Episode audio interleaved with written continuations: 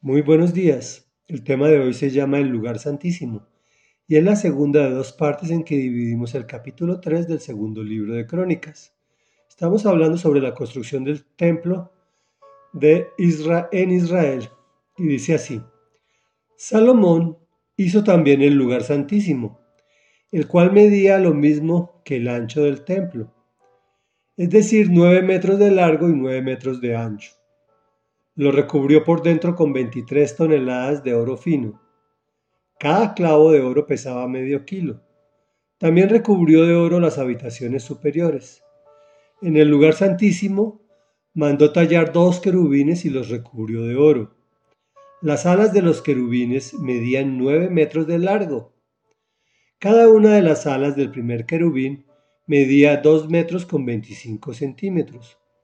Una de ellas tocaba la pared interior de la habitación y la otra rozaba el ala del segundo querubín. Cada una de las alas del segundo querubín también medía 2 metros con 25 centímetros. Una de ellas tocaba la pared interior de la habitación y la otra rozaba el ala del primer querubín. Los querubines estaban de pie con el rostro hacia la nave y sus alas extendidas medían en total nueve metros. La cortina la hizo de púrpura, carmesí, escarlata y lino, y sobre ella mandó bordar querubines. En la fachada del templo levantó dos columnas de 16 metros de altura y el capitel que coronaba cada columna medía más de dos metros. Además, mandó hacer unas cadenas trenzadas y las colocó en lo alto de las columnas. Hizo también cien granadas y las intercaló entre las cadenas. Levantó las columnas en la fachada del templo, una en el lado sur y otra en el lado norte. A la primera la nombró Jaquín y a la segunda Boaz. Reflexión. El Señor instruyó a David, a Salomón y a muchos artesanos para la construcción de este templo, el cual es una imagen representativa del cielo. ¿Por qué digo una imagen a una construcción? Pues porque no sabemos cuántas dimensiones hay en el cielo.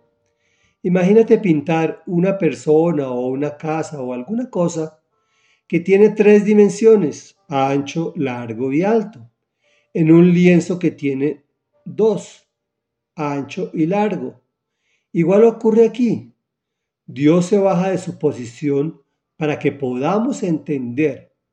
La palabra de Dios no cambia, pero la revelación es progresiva para que podamos ir entendiendo poco a poco.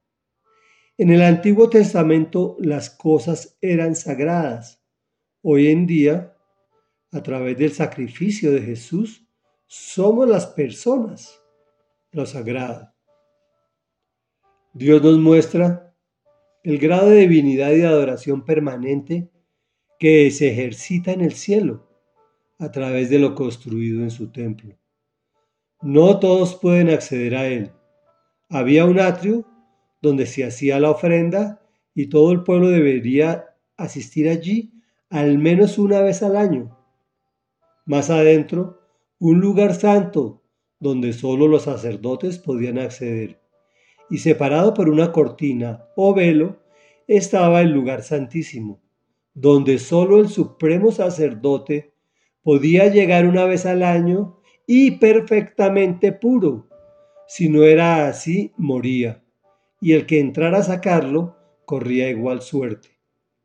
Por eso entraba con campanitas bordadas en la ropa que sonaban permanentemente para saber que estaba vivo, y un lazo a la cintura para sacarlo si éstas dejaban de sonar.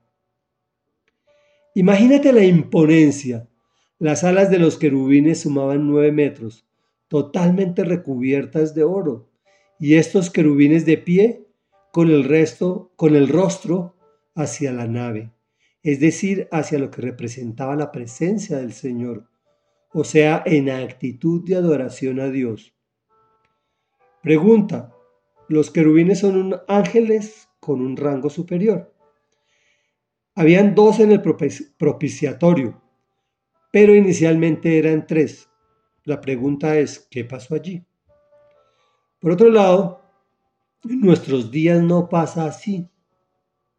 O sea, que las cosas sean lo sagrado, pues Dios envió a su unigénito Hijo, Jesús el Cristo, a pagar por ti y por mí. Con su sacrificio en la cruz, la cortina o velo de separación del lugar santísimo fue rasgado de arriba hacia abajo, para que acceder a su presencia nos fuese permitido, obviamente a los que creemos. Oremos, amado Rey Dios y Padre Santo. Gracias Señor por enviar a tu Hijo Jesucristo a pagar para que nosotros pudiésemos acceder a ti, pues estás a la distancia de una oración para ayudarnos, socorrernos, darnos vida eterna y glorificarte en nuestras vidas. Te hemos orado en el nombre de Jesús. Amén y amén.